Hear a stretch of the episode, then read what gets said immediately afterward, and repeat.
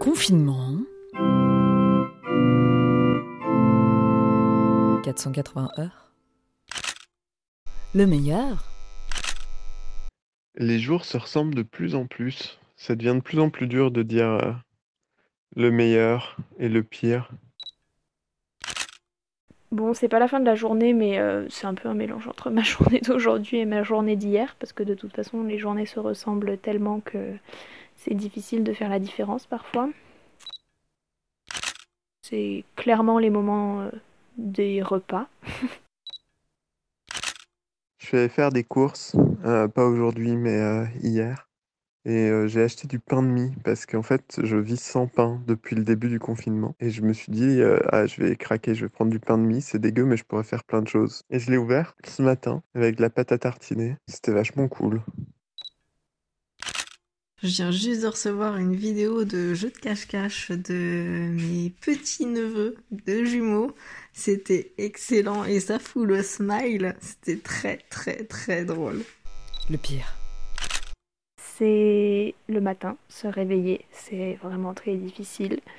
Surtout essayer de se réveiller tôt. Alors là, c'est ça arrive une fois dans la semaine, quoi.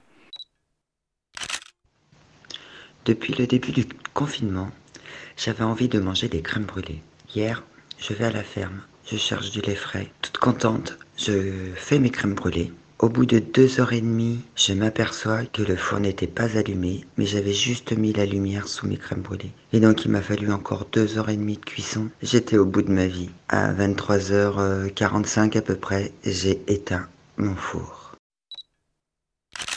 Chez moi, il y a un vis-à-vis un peu de bâtard. C'est-à-dire que j'ai une voisine qui habite mon immeuble et qui a littéralement sa fenêtre à un mètre de la fenêtre de mon salon. Et nos appartements se font face, c'était des genres de studios dans, tous les deux, donc on voit tout l'appartement de l'autre.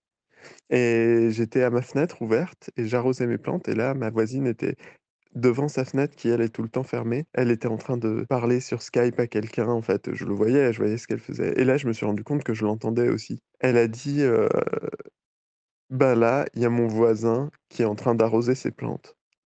Et en fait, ça fait deux ans qu'on s'ignore et que genre on s'est jamais parlé, même jamais croisé dans les escaliers. Et genre, j'ai appris que j'existais. Et c'était assez terrible. Je sais pas en fait si c'est le pire ou le meilleur moment, mais c'était très bizarre en tout cas. Joyeux anniversaire, ma petite Joanne. Je te fais plein de gros bisous, maman. Oh, enfin fait. Alors il faut que je vous dise que je profite de ce confinement pour euh, enfin m'entraîner au, maniement du fouet et des martinets afin de réinjecter cette compétence euh, dans les pratiques sexuelles que, que vous imaginez. J'ai recommencé à lire un livre que j'avais étudié quand j'étais au lycée. Et je me souviens qu'à l'époque je l'avais même pas lu en entier. Et là je me suis dit bah voilà tiens c'est l'occasion de, de, le reprendre et de le finir et de enfin accomplir euh, cette tâche qui me suit depuis des années.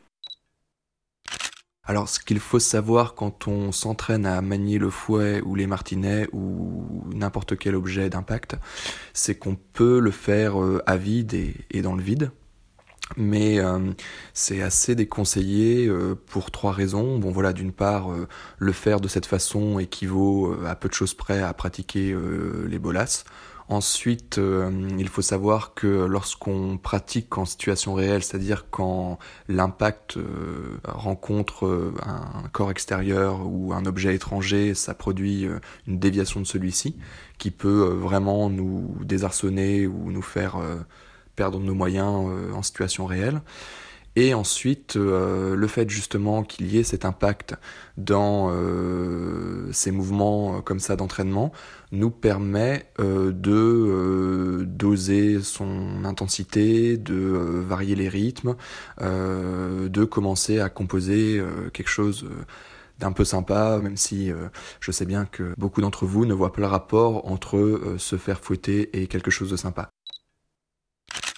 J'ai enfin lu la nouvelle que ma mère m'a envoyée il y a plus d'une semaine, en me demandant de faire des corrections et des commentaires. Et moi, il se trouve que j'ai en ma possession, pour une raison qui n'a absolument rien à voir, un, mannequin de couture. Pour éviter de faire valdinguer ce mannequin de couture en travers de l'appartement.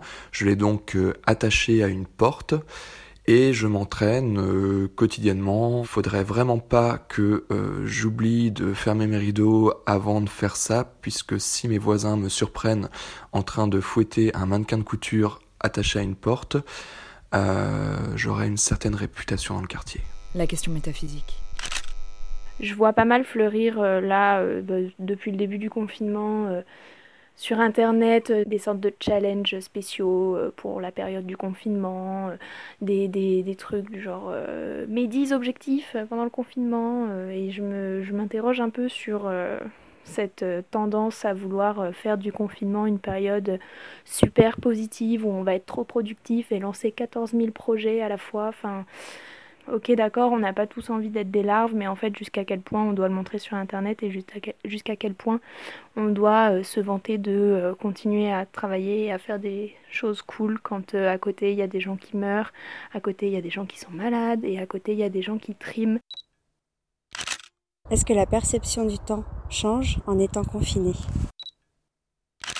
Je sais pas dans quelle mesure on se rend vraiment compte que le, monde dans lequel on vit change et que c'est c'est même pas quel sera le monde d'après parce qu'on a tous ces discours euh, autour du monde d'après, etc., avec des vieux blancs qui viennent nous expliquer comment ça sera différent. Mais en fait, c'est, je me dis qu'il y a quelque chose de, euh, de terrible à voir plein de petites façons de vivre qui se modifient et euh, de se dire que potentiellement ça va rester. Et ça marche pour les rapports entre personnes.